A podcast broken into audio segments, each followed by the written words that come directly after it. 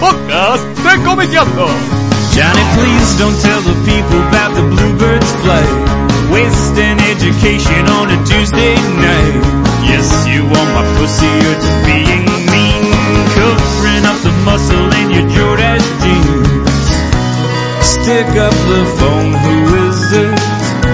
Someone has come to visit. Everybody do the hokey pokey to the crack ass blues. Mashed potato till your feet go green. Got to sweep the floor to keep the crack ass clean. Hola, muy buenas tardes, bienvenidos al podcast número 73 de Comiqueando. Estoy con Andrés Acorsi, ¿cómo andás? ¿Qué tal? Y con Javi Hildebrand. Hola, ¿qué tal? ¿Cómo están? Y bueno, por tercer año consecutivo, ya habían preguntado en, lo- en los comentarios del podcast anterior, eh, como todo lo- con todas las veces que se aproxima el final de agosto, toca hacer el podcast dedicado a Comicópolis, que ya, obviamente, como acabo de decir, va por el tercer año. Así que a lo largo de este podcast vamos a estar repasando, bueno, eh, el evento, los invitados, las muestras, todo lo que tiene que ver con, con la nueva edición de Comicópolis. No sé por dónde quieren empezar, si ya quieren, ha- hacemos la, la mega lista de invitados, o quieren ir por todos los eventos satélite. Yo quiero empezar contando lo contento que estoy con Comicópolis. Eso, dejar en claro que eh, la estamos además de estar haciendo un evento increíble, enorme, que va a quedar en la historia, que le va a regalar toneladas de buenos momentos a cada uno de los que asistan, estoy muy contento con cómo se está organizando, con el equipo de gente con el que estamos trabajando, la gente de todo el equipo de Viñetas Sueltas, todo el equipo de Tecnópolis, toda la gente de producción que se va sumando. La verdad que es un sueño hecho realidad lo que estamos haciendo. Es genial, lo estamos pasando bárbaro. Estamos mucho más organizados que los años anteriores.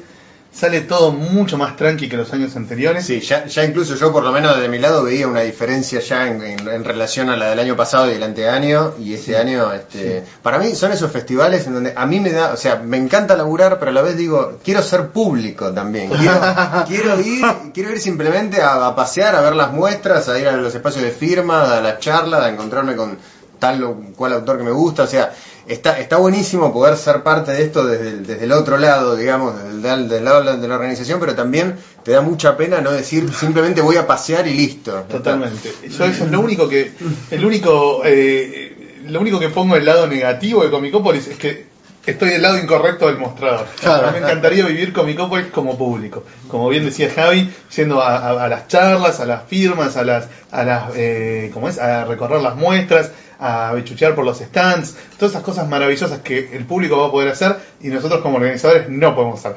Pero tenemos una, es otra cosa, ¿viste? Nosotros estamos como imaginando lo que va a pasar y todo lo que nos imaginamos está bueno, estamos convencidos de que la gente la va a pasar genial. Por eso queremos estar del otro lado. Sí, de una, y de movida. eso es como la gratificación máxima que te puede pasar. Estar seguro de que todo lo que vos estás planificando, el que venga te lo va a agradecer porque lo va a disfrutar a full. Claro. Y encima es todo gratis. Entonces, digo, Sí, eh, más, más todavía. aún sí, si hubiese alguna cosita que no estuviera 10 puntos, esté 9 u 8, como es gratis tampoco te van a pasar la factura.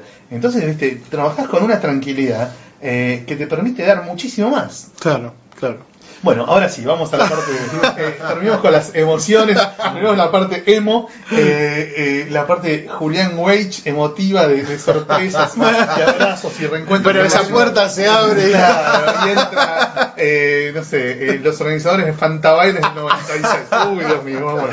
Eh, bueno, Bueno, ahí está la memorabilidad de Ahí. Fantabaile. Bueno, acá estamos viendo un Fantabaire acá 97. tenemos, tenemos recuerdos de esas míticas bichito. Bueno, vamos a la de verdad entonces. Bueno, eh, Yo no sé con propongo arrancamos, empezar con el, con el por esperando. a Comicópolis, que Sí. ya arrancó. Esperando a Comicópolis, como algunos saben, o quizás todos, es el ciclo de actividades previas al festival que transcurren en espacios culturales de la ciudad de Buenos Aires y que tienen que ver a veces con los invitados y a veces con otras movidas de la historieta argentina e internacional también. Sí, sí, Eh, sí. Sí, pues a veces también muchos de los invitados, por suerte, o algunos, Llegan más llegan, temprano. llegan más temprano y entonces pueden hacerse otras actividades por fuera del festival, Del festival. por fuera de Tecnópolis. se van sumando a otras propuestas antes de llegar a- al desembarco masivo en Tecnópolis de- previsto para el 17 de septiembre. Bueno, ya empezó en realidad el, el Esperando Comicópolis el martes 25, el martes pasado para nosotros, porque hoy en esta realidad, no la de los oyentes. Sí. Es sábado, Sábado 29. 29. Eh, el martes 25 se hizo la inauguración de la muestra de José Muñoz en el Palais de Glass.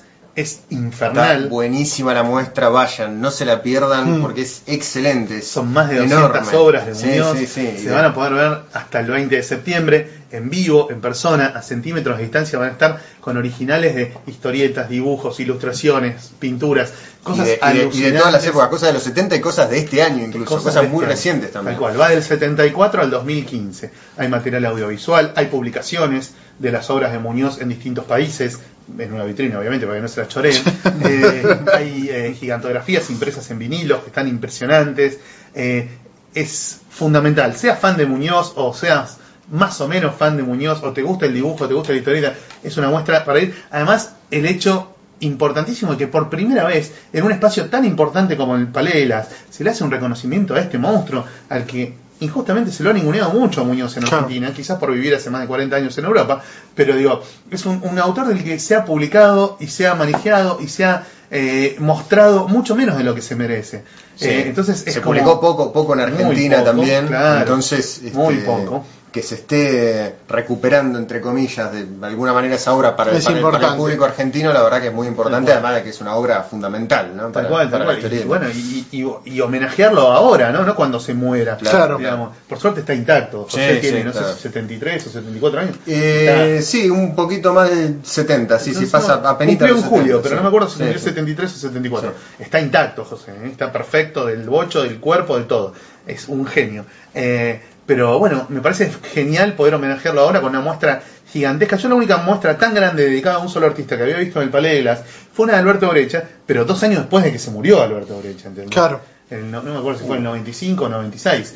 Eh, estaba bárbara esa muestra, pero era un homenaje a alguien que ya había fallecido. Acá, por suerte, el propio Muñoz pudo estar en la inauguración, pudo recibir el saludo de los colegas, eh, el abrazo de los fans. Paseando, de la- mirando los originales el día de la de la presentación. sí, claro, junto con el director del Palais de Glass y con un montón de artistas que se acercaron. No, no- quiero dejar ninguno fuera, pero fueron decenas. Sí. Eh, Horacio Altuna, bueno, el propio Carlos Zampayo, obviamente.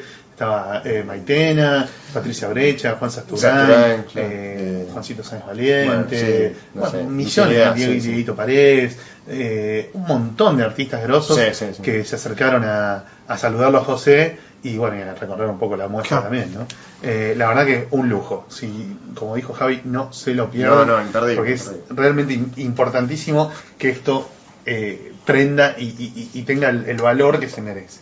Bueno, eh, supongo que el miércoles 2, esto todavía, 2 de septiembre, esto todavía no lo van a haber escuchado, pero ya se inaugura ese día también la muestra de eh, Sole Otero, Raz y Nahuel Zagárnaga en el Café Museta, que queda en la calle Billinghurst 894. Igual eso ya lo pusimos en Agenda Argenta, Claro. también pueden consultarlo ahí. Sí, también Eh, está bueno en la página de Comicópolis Comic- que ya que ya está activa, que es comicópolis.ar, ahí pueden este, Hay un montón de a- información. todo. Y en la agenda Argenta de Comiqueando vamos a ir subiendo gradualmente, no todo junto, porque son un montón de cosas, un montón de actividades que tienen que ver con esto. La muestra esta, entonces, les decía, tiene eh, dibujos de Sol Otero, que es una de las invitadas del Sí. festival, y un par de dibujantes invitados más en Museta Café y en Billinghurst y Tucumán.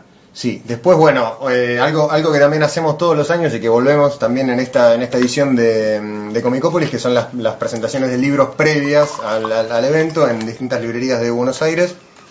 En este caso vamos a tener eh, dos que son presentaciones, eh, digamos, formales, entre comillas, que son una en Hernández, el 3 de septiembre, donde se presenta Té de Nuez, de Lucas Nine, eh, Mortadela Salvaje de Frank Vega y de Cómo me hice rico y famoso de, Hernán Siriani. de Hernán Siriani. Y el otro plato fuerte que tenemos en las presentaciones, que es la del 15 de septiembre, que es eh, martes, en donde vamos a presentar, hay una mesa en el Ateneo Gran Splendid, una mesa en donde van a estar eh, José Muñoz presentando Sudor Sudaca, Carlos Vogt Mm. presentando Las Tierras del Oso, Ah, bueno. un libro de, que sacó hace poco Loco Rabia. Lo- Lo- La Luna del Toro con Kika Alcatena y Jason presentando una edición de Un Paso en Falso que va que, que saca 2D ahora para, para, el, para el festival Su edición nacional. que va a tener su edición local. Así que una mesa rara, De hiperlujo, pero de hiperlujo. O sea, realmente. Muñoz Alcatena, Jason.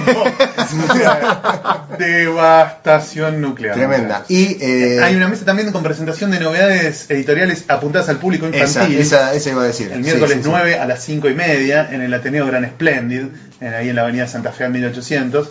Y ahí se va a presentar Despareja, de Javi Robela y Javi Zupa. En El Bosque, la antología editorial común integrada por seis artistas distintos.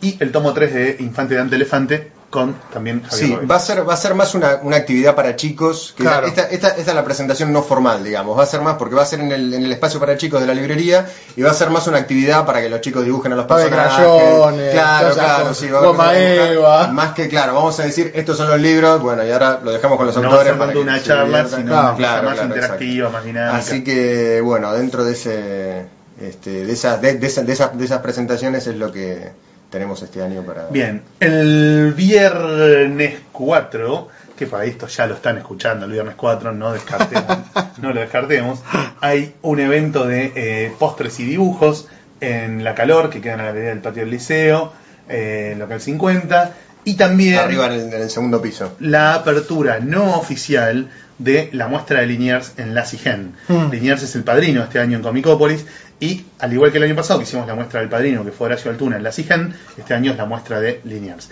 CIGEN, para los que no saben, es en pleno microcentro de Buenos Aires, en Corrientes, casi esquina Reconquista. Es un lugar enorme que dice Sindicatura General de la Nación, SIGEN, lo van a ver, es imposible no verlo. Es imposible no Y verlo. el lugar es, para los que no fueron el año pasado, el lugar es enorme. y ¿Por qué hacemos buenísimo. una apertura no oficial de la muestra? Porque el 4 de septiembre Liniers no va a estar en Buenos Aires.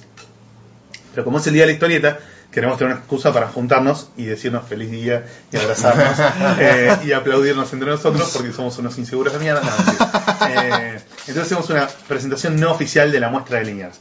Y la presentación de verdad va a ser el miércoles 9, también a las 19, ahí sí, con la presencia de Liniers, con la presencia de eh, la gente del Ministerio de Cultura, de la Unidad del Bicentenario. Esa va a ser la presentación posta de la muestra de Liniers, que está excelente. Prepárense para una muestra muy zarpada, tiene de todo, tiene historietas, tiras, eh, ilustraciones, pinturas, muñecos corpóreos, un montón de Ah, cosas. muy bien. eh, que vamos a mostrarle a los fans de Liniers en la CIGEN a partir del 4 o del 9, como ustedes prefieran, en la CIGEN. Igual también le vamos a poner la agenda argenta aclarando también qué día termina, cosa que dura, debe ser. claro, dura, dura más, digamos. dura ¿no? más. Claro, sí, sí. Termina después de Comicópolis. Claro, claro. La muestra de Muñoz no, termina el 20 de septiembre, que es el último día de Comicópolis. Claro. Pero la de Liniers se va a quedar más tiempo, entonces ya les vamos a decir hasta cuándo hay tiempo. El sábado 5, o sea, para nosotros en nuestra continuidad el sábado que viene, dentro de 7 días, se presenta Itch, el- la novela gráfica de Luciano Saracino y Ariel Olivetti. Esa presentación la voy a conducir yo. Va a ser a las 7 de la tarde en la revistería de la Avenida Juramento. Mm. ¿sí? Eh, es el libro editado por Utopía y vamos a estar presentándolo. Creo que va a participar también Martín Canale. Vamos a armar Así un- que hizo una escultura Una de Itch muy buena, muy sí, buena. sí, la vimos en Rosario. la presentación la vamos a armar el martes a la noche, que nos vamos a juntar a cenar, porque tiene sus particularidades, tiene algo de, de show también. No es simplemente- Algo sé, algo, algo me contaron. algo te Sí, contaron. sí, sí, No sí, es sí. exactamente una presentación del libro, tiene alguna, alguna cosita más. Em, bueno, el sábado, este, también el sábado 5 de septiembre es una actividad que se va a repetir varios días. Eh, tenemos Dibujar tu superhéroe en Tecnópolis. Es una actividad para chicos eh, donde pueden no solamente crear superhéroes a voluntad y capricho, sino que después los dibujos van a ser re- reinterpretados por eh, dibujantes profesionales, que eh, o sea, van, a, van a ver los dibujos de los chicos y lo van a hacer su propia versión, y después se van a exponer en Comicópolis, que es una actividad que también se hizo durante El año pasado. Durante el año pasado. Con los sí. monstruos, ¿te Con los monstruos, claro, exactamente. Este año se hace- el dibujo del chico y al lado Y el del dibujo, dibujante. dibujante profesional Exacto. Que bueno. reinterpreta Sí, sí, la sí. creación de los chicos. Está muy bueno. eh, bueno, esto para, para que los chicos vayan a dibujar el personaje va a ser el sábado 5, el domingo 6 y también se va a repetir el sábado 12, 12. y el domingo, domingo 13, 13. los dos fines de semana. Los dos fines de semana eh, Previos a al, al festival. Eso en Tecnópolis. En ¿eh? Los- Tecnópolis, los chicos sí. que vayan con sus familias a recorrer el parque, que ellos se van a encontrar con esta actividad auspiciada por Faber Castell, les van a ofrecer materiales, dibujos y, y- y- y herramientas para llevar a cabo estas creaciones y después nosotros vamos a elegir las más lindas para que dibujantes profesionales las reinterpreten y se van a exponer junto con las de los chicos. Nos vamos al miércoles 9. No, ya, lo, ya hablamos. dijimos. Ah, ya hablamos. Jueves Miércoles 10. 9. Jueves 10. tenemos otra presentación de libros, en este caso la de Wonderland, la antología de historias cortas de Agustín Graham Nakamura, que acaba de editar Pictus, y se va a presentar en el espacio Moebius, en lo de nuestro amigo Tim, Tim Ramón. Ramón, eh, que queda en Bulnes 658, con la presencia de Agustín, que no está viviendo en Argentina, pero, Pero viene, viene para, para- presentar su libro, y seguramente va a estar Alcatena también, que fue el autor del prólogo, Sí, sí. y varios Sí, autores más, porque Agustín es un tipo muy querido por, por toda la gente de acá del medio, eh, y, y vamos a estar ahí haciendo el aguante. Y- El viernes y 11. El, vier- el viernes 11 tenemos otra inauguración también en Moebius También a la misma Moebius. hora, 19 horas. Pero esto es una muestra. Eh, claro, es inauguración de la muestra y aparte, y, a- y aparte se, presenta, claro, sí, sí. Otra vez lo tenemos a, bueno, ya que lo tenemos a José Muñoz acá, lo vamos a aprovechar al máximo. Eh, se, se va a presentar, eh, se, se- se inaugura la muestra en Moebius, que es eh, Tintas de Buenos Aires, que es, eh, es una muestra que es de, un- de una serie de serigrafías que hizo, que hizo José Muñoz, que además se van a, se van a ofrecer, se, se van a vender como libro, en un libro que, que edita Moebius y que se presenta también ese mismo día, junto con eh, el libro de Sudor Sudaca que edita Moss, puedo decir con orgullo, con Hotel de las Ideas. Ahí, si esto fuera un programa de radio de reta de AM, ahí sonaría la hinchada. El aliento de la ovación. Así de, de que- estos programas crotos que cada vez que alguien dice algo copado. Bueno, se, se puede agregar el sonido, así que en, en- en post, así que bueno, No, doble. gro- grosísimo lo que está haciendo Hotel de las Ideas de rescatar esa obra de Muñoz y Zampayo. Estamos, Eh, ta- estamos muy contentos, es un una- librazo, aparte para, los, librazo. para los que no lo conocen es Librazo. excelente, así que Eso- bueno, vamos a... Y algunos que quizás lo recuerdan porque salió en Fierro. Salió en Fierro. Desde el número uno. En el número uno de Sí. Fierro está el primer capítulo de. Sí, sí, sí. Eh, y libros no hay. Está el de La No, Cúpula. Como algunas ediciones de afuera, claro, el de sí, La sí, Cúpula, sí. cuando salió en el Víbora se recopiló el libro. Pero no es fácil de conseguir, es un libro que tiene más de 30 Sí, años, sí. o 30 años capaz, así que está buenísimo que se vuelva a editar eso en nuestro idioma y en una muy buena calidad. Así que bueno, ese viernes tenemos dos presentaciones más muestra de Muñoz. Todo Bueno, gira en torno a Muñoz. todo gira en torno- Mundios para los fans. Mu- José Mundios para los fans. Eh, ¿Qué más Eh, tenemos? Tintas al poder.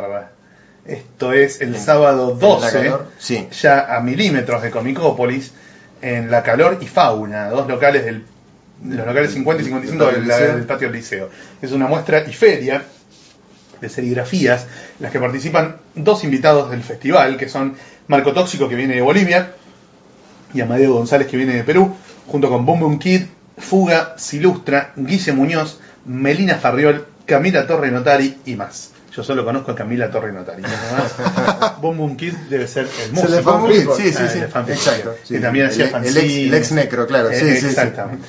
Bueno, entonces lo conozco, pero no como dibujante, lo conozco como. Está Bien.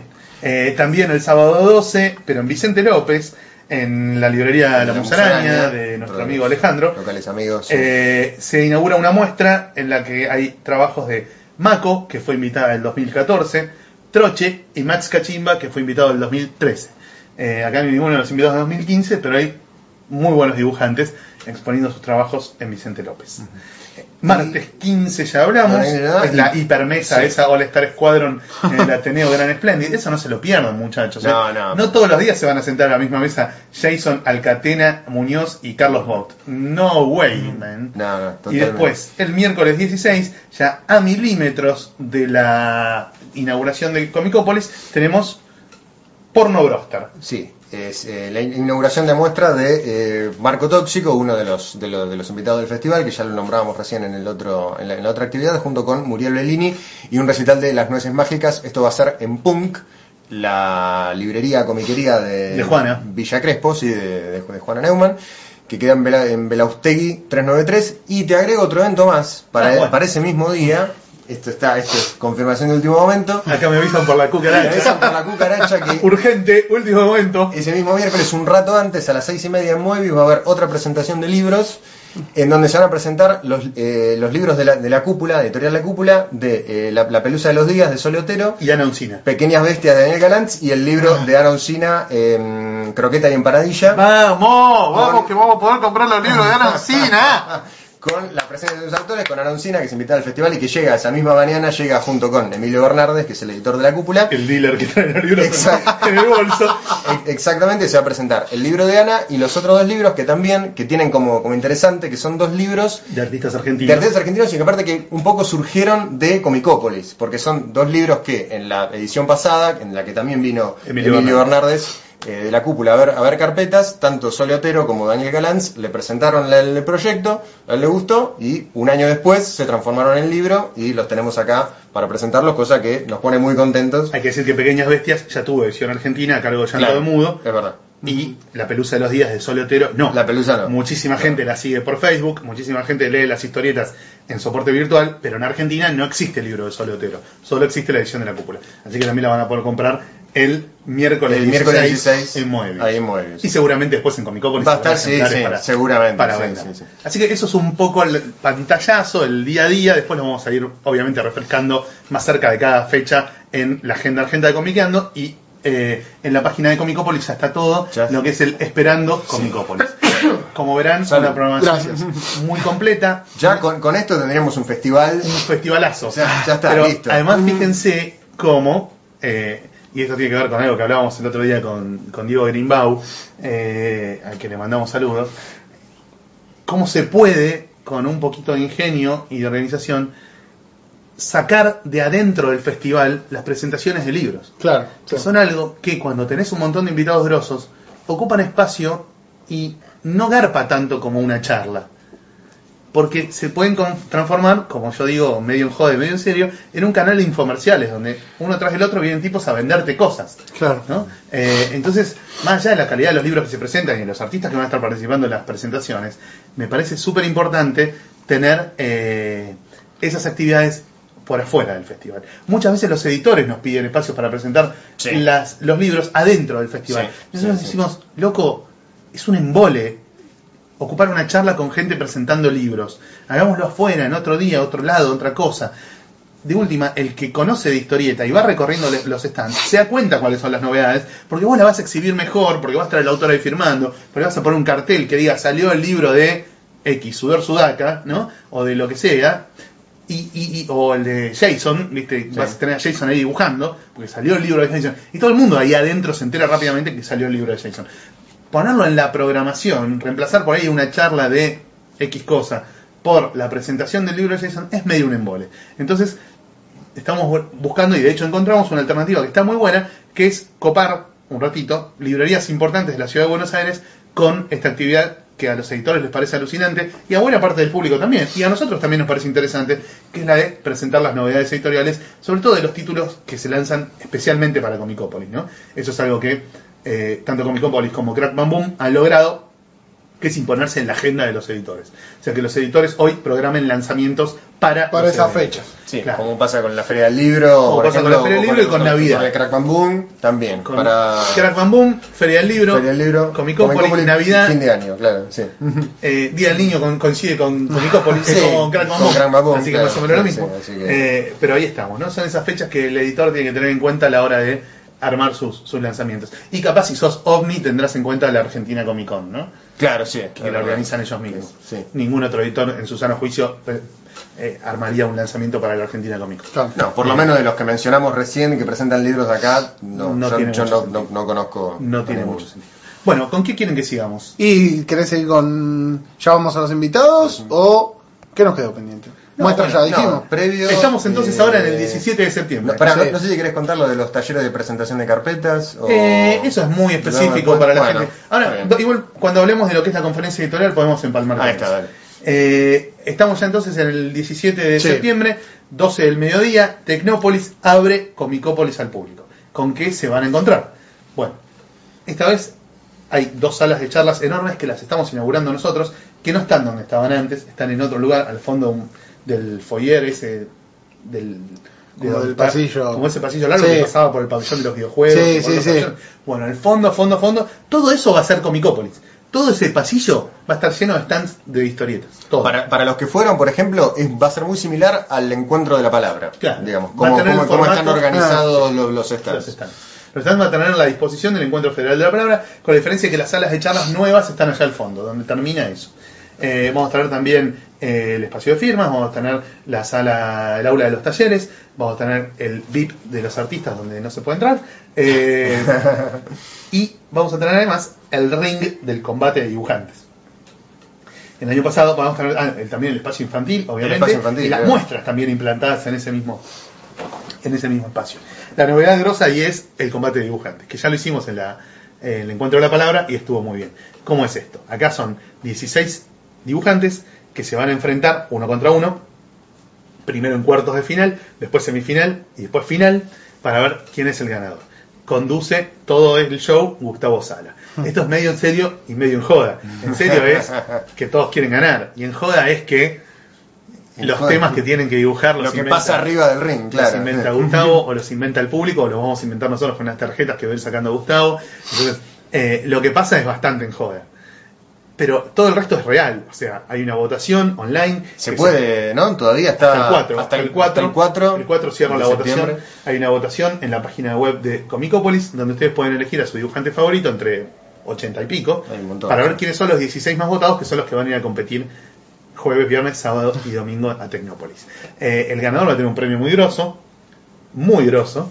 Eh, no lo vamos a adelantar. No. Y la gracia es que si sos hincha de alguno de los dibujantes que se clasifican, vayas a alentar. Que vayas a hacer de hinchada, loco, claro, claro. Vayas a una. eh, para, para, para que dé lo mejor y gane. El combate de dibujantes entonces es una de las nuevas atracciones de Comicópolis. Los va a estar esperando ahí en el medio, en el, en el patio de la Araucaria, ¿viste? Donde estamos siempre. Sí. Bueno, ahí van a estar los stands, las muestras, el combate, el espacio infantil, todo ahí mezclado en una cosa infinita que no termina nunca. Eh, que, eh, las muestras. Bueno, hablamos- vamos ah, a- perdón. Aparte, como siempre, en el pabellón de enfrente, en la Secretaría de Cultura, vamos a tener el, mundo cosplay. El cosplay. Sí, que este año otra vez da como premio al ganador el viaje a la convención de Nueva York, con todo pago, todo pago. Muy groso, Vos ¿eh? comiquero que tenés que ahorrar dos años, comer arroz y fideos para poder ir a la Como él, como él. no, eh, para poder ir a la convención de Nueva York, que eh, haces petes en la embajada de Estados Unidos para que te den la visa Como él. y te rebajás a los más ignominiosos tormentos todo el día en la página de Despegar buscando que bajen 200 pesos el pasaje para poder comprarlo. Bueno, estos hijos de mil, por disfrazarse de gatúbela y mostrar un poquito el orto, viajan gratis con todo pago a la convención de Nueva York. A ver, 300 pibes disfrazados de gatúbela. Ahora, ahora, ahora, ahora se te ocurrió Varones hacerlo. sudorosos disfrazados de gatúbela. Eh, bueno, hay que ponerse las pilas, obviamente con un disfraz choto, ¿viste? de Harley Quinn y Deadpool, no, ya está, ya fue. Hay, que, hay que tener hiper Oh. disfraz para ganar. Eh, pero bueno, anótense, está todo en la página, en el Facebook de Comicopolis, están todas las instrucciones para los que quieran participar del cosplay y ganarse unos premios zarpados, porque además Garbarino da unos premios muy grosos, el que sale segundo, tercero y cuarto. Hay tablets, iPhones, cosas disparatadas que uno que quisiera para uno, pero no está dispuesto a disfrazarse ni a bailar eh, en una pasarela para que se los den. Bien, el cosplay entonces enfrente, como siempre. Vamos con las muestras. Las muestras. Tenemos una, dos, tres, cuatro, cinco, seis, ocho muestras. Una es la de José Muñoz, fragmentos, ya hablamos un Hablamos. montón, en la del Palais de Blas. Otra es la de Liniers en la CIGEN, ya hablamos un montón, la van a poder ver a partir del 4 o del 9, según como prefieran. Otra es la de Dibuja tu superhéroe, Que ya un poco hablamos ya un poco hablamos, De- es esta con los dibujos de los chicos y los dibujos de los profesionales. Y nos quedan 1, 2, 3, 4, 5 muestras más. Eh, vamos a empezar por abajo. Minas. Una muestra que se llama Minas, no avanzar, no porque, hay, no porque es un campo minado, sino porque se trata de mujeres. ¿sí? Es una muestra que está curando Judith Ociol de la Biblioteca Nacional, que son creo que unas 180 piezas, una muestra enorme, con originales de todas las historietas importantes protagonizadas por mujeres, de autores argentinos obviamente, desde, no sé, Ramona hasta cosas de Trillo, Ángela de la Muerte, todo lo que se te ocurra de, protagonizado por mujeres, y además originales de todas las mujeres historietistas que dejaron su huella en el noveno arte argentino. ¿sí? Eh, Marta Barnes, Maitena, Patricia Brecha, eh, no sé, María Alcobre, eh, Lauri Fernández, bueno, todas las que se te ocurran, eh, todas las que se te ocurran están, van a estar presentes con sus originales en la muestra de minas de Comicópolis que va a estar muy, muy zarpada.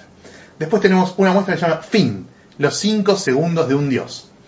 Es una muestra de basada en una novela gráfica de Daniel Brandimarte que se está por editar ahora, creo que llega para Comicópolis, pero que no es nada más páginas de historietas, son páginas de historietas gigantes, eh, hay eh, ilustraciones y hay también objetos.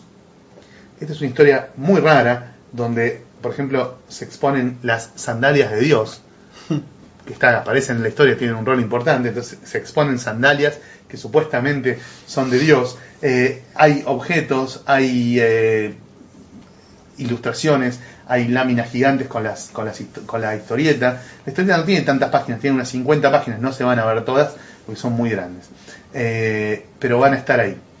Después, Eh, otra muestra muy interesante. Comics Remix, Comics bueno, Remix, de uno de los, de los Adelante. invitados del, del festival. Que es, quizás este, la máxima estrella. Art, Art- Art- Art Spiegelman, eh, que bueno, son, son páginas de, de, sus, de, sus, de sus historietas, digamos. Eh, hay de, de Mouse, de In the Shadow of No Towers, eh, tap- tapa de New Yorker, cosas de Raw, eh, bueno, en fin. eh, nada, todo, todo, un- todo un panorama de, de- de uno de los, de los invitados fundamentales de, de este festival. Una especie de retrospectiva grosa, Exacto, sí, sí, sí. pero aclarando que no son originales, son reproducciones. Claro. ¿sí? Están hechas todas sobre archivos enviados por el propio Spiegelman, pero no son los Sí, originales.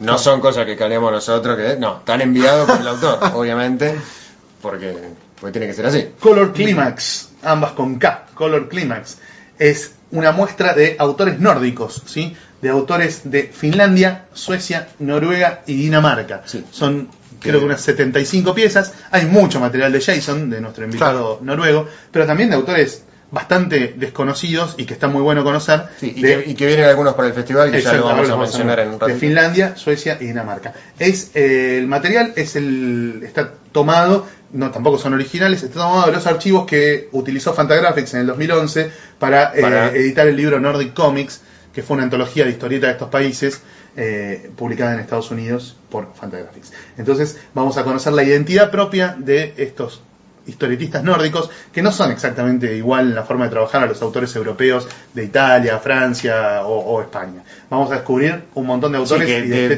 de, todos quizá el que más asomó la cabeza de la superficie fue Jason, pero Porque que también se- porque hay un se fue a montón... vivir a Francia. Claro, pero que también hay un montón que está bueno descubrir. Nos queda también Tras un manto de viñetas, que es la muestra eh, dedicada a Malvinas. ¿sí? La temática de Malvinas no fue muy tocada por la historieta argentina, pero encontramos, hurgando, varias historietas argentinas que tocan el tema Malvinas. Logramos reunir originales de unas cuantas, eh, no de todas, porque muchos artistas perdieron los originales, viste cómo es esto, eh, y vamos a poder exhibir los originales. Hay de Solano López, de Carlos Pedracini, Sergio Ibáñez, Salvador Sanz, eh, Jorge Morain, no me acuerdo, hay César Carrizo, son 10 o 12, bueno, y por supuesto de tortas fritas de polenta, de Fuchi Bayugar, varias historietas que, que se animaron a meterse en el tema Malvinas van a estar ahí con sus originales, estas son todas originales, expuestos en Comicopolis. Y hay una muestra más, también muy interesante, eh, que no aparece en la página, no sé por qué, que es Mundo Merol. Mundo Merol Ah, es un pabellón dentro de está, ¿no? Tecnópolis. Sí, Se inauguró sí. junto con Tecnópolis en julio, donde se pueden ver los trabajos de Winslow, que es otro de los invitados del festival. Es una muestra muy loca porque no es de historieta, es una muestra que combina ilustración, animación, instalaciones y muñecos corpóreos. Es genial, es un, un concepto creado por Winslow, desarrollado por Winslow, convertido en una muestra, que es una muestra y un espectáculo, porque además tiene un microcine donde se proyectan estas animaciones. Tiene una historia muy loca y tiene una estética fascinante. Así que en, el, en el Facebook hay alguna, alguna foto, Hay algunas fotos. fotos publicadas, sí, sí. no hace falta ir cuando inaugura Comicópolis el 17 de septiembre, pueden ir antes a ver Mundo Merol, es alucinante lo que van a ver, si les gusta Winslow van a morir, si no lo conocen van a morir, si no les gusta van a morir, todos van a morir. Es genial, es genial lo que, lo que ha hecho eh, Winslow y el esfuerzo que ha hecho también Tecnópolis para tener en Buenos Aires esa muestra que está pensada para Europa. Claro. una muestra ambiciosa y cara. Pero bueno, eh, finalmente se pudo traer y, y va a estar. Y también va a estar Huellas de la Ah, Invasión. iba a decir eso, claro. Justo al lado. Para, en- para los que del- se la perdieron el año pasado, vuelve Huellas de una Invasión, la, la muestra impresionante sobre Ah. el Eternauta con, Sí. eh, nada, con muñecos, trajes, eh, también el- Película. película en fin. reproducciones de la historieta de Solano López y Odessa, Increíble esa muestra, no, no se la pierdan también. Sí. es- audiovisuales. Imperdible, de verdad. Esa muestra es una belleza. No es de Comicópolis, no la hemos producido nosotros, pero sí la produjo Tecnópolis. Sí. Y está abierta todo el tiempo que está abierto Tecnópolis. Así que bueno, el que no la vio el año pasado, Claro. aproveche. completamos. Vamos con Los invitados. Invitados. Con los 33 de mano. Oh, Son buenas. Salió bien. Claro, claro. lo estuvieron ensayando toda la tarde. Toda la tarde. ensayando. Bueno, Yo me voy a servir un poquito de. bueno, empezamos por el padrino este Casi, casi, casi sigo la marca. Eh, bueno, de bebida, de bebida. Eh, empezamos por el padrino de este año, que es, como decíamos hace un ratito, Liniers. Me parece que a esta altura no hace falta, No hace falta mucho a ¿no? Liniers. Eh, bueno, un monstruo argentino con una trascendencia internacional enorme. Alberto Montt, eh, nacido en Ecuador y habitualmente, eh, eh, habitualmente no, actualmente radicado en Chile hace ya bastantes años. Eh, lo conocen, me imagino, por eh, en Dosis Diarias, Por que blog, blog, claro. y por las ediciones que saca Ediciones de la Flor. Sí, ya van que cuatro, cinco, cinco cinco ya, tomos, ya, ya. cinco años, cinco libros, recopilando las, eh, los chistes de Alberto Montt que originalmente se publican en la web y después en un montón de países. Bueno, otro de los invitados viene de Perú, este caso, que es Ama- Amadeo González, que es un ilustrador, historietista, es uno de los eh, fundadores junto con eh, su hermano Renzo González de la eh, antología Carboncito, que tuvo bastante, eh, tiene ba- bastante circulación acá en, en- en Buenos Aires y además, eh, bueno, ahora viene ya con el número 18 ya de esta publicación que eh, no solamente en la, tiene en la autores... la historieta independiente latinoamericana. Claro, claro, no solamente tiene autores de Perú, sino que participan también muchos autores argentinos, bolivianos, colombianos, en fin, de toda, de toda Latinoamérica. Bueno, Amadeo viene acá a mostrar su trabajo y aparte con un nuevo número de la Carboncito abajo el brazo. De Finlandia, de la gélida y lejana Finlandia, de la otra punta del mundo, del or. de- si nosotros somos el culo del mundo, si nosotros somos el culo del mundo, ellos son, no sé, la, la, el- la El- del mundo, ¿no? sí, Lo que te- la, cima del mundo. La mollera del mundo Claro. sería. Eh, llega Amanda Bajamaki. Amanda Bajamaki, una joven artista de- del año 81, tendrá 33 o 34 años. Eh, por supuesto, nosotros no la conocíamos, pero vimos sus trabajos y nos gustaron mucho, así que vamos a, encontrarla eh, personalmente. Ganó eh, un premio muy importante en Suiza, ganó, fue estrella en el Festival de Helsinki en el 2012, tiene bastante, bastante trayectoria ya, a pesar de la corta edad. Y Sí, de- tiene, y- tiene, tiene un libro publicado por Dra- Dranon Quarterly que se llama. The, Banfield. Es, este, es uno de sus últimos. Tiene, tiene una onda, tra- trabaja mucho con, con lápiz, con, con carbonilla, Sí, tiene, tiene algo del, del, del in- del indie norteamericano y también un, poco más- de manga. más cerca de Eh, Carol Swain, de la Sí, británica. también, sí, sí, Bien. sí. Bueno, Eh, ¿Sigo yo? Bueno, Sí. seguimos con Ana, Ana Uncina, que viene de España en este caso y que ya la, la mencionamos hace un ratito por su trabajo Chica croquet- muy joven, ¿no? croqueta y empanadilla del 89, mira. 89, 26 años nada más. Tal cual. Es una Y, nena. bueno. Es una nena. Creo que ese chiste lo hicimos en el primer en el primer podcast de Comicópolis. El público lo quiere, el público lo pide. Este, y bueno, el público que- se renueva, por eso El público se vamos a repetir los mismos chistes siempre. Claro. Y viene acá, bueno, a, a presentar su, su saga ya a esta altura de Croqueta y Empanadilla, que ya tiene tres libros.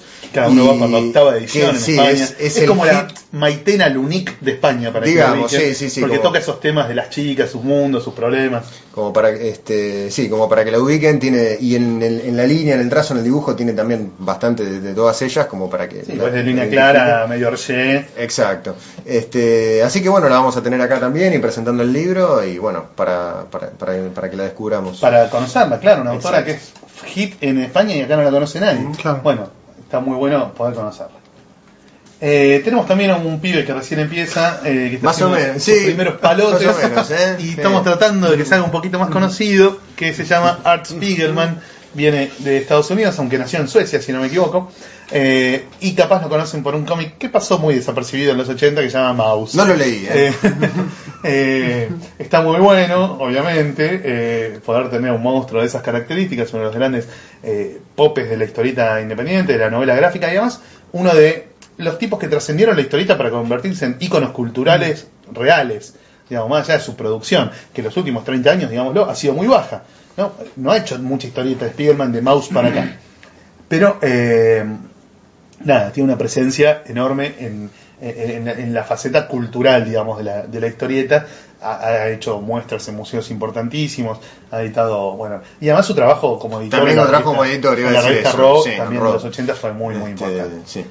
Bueno, seguimos con, bueno, con ya a esta altura un prócer de Un la prócer, un prócer historieta- de la argentina, que es Domingo Cacho Mandrafina. Eh, tal vez uno de los nombres más importantes en lo que es historieta policial y de aventura de acá en la Argentina, dibujante de Cosecha Verde, Sabarese, de Los Viejos Canallas, de El Condenado. del Condenado, y bueno, ahora, ahora está publicando en Telam con, Con con Guión de Sacomano. también, Leo.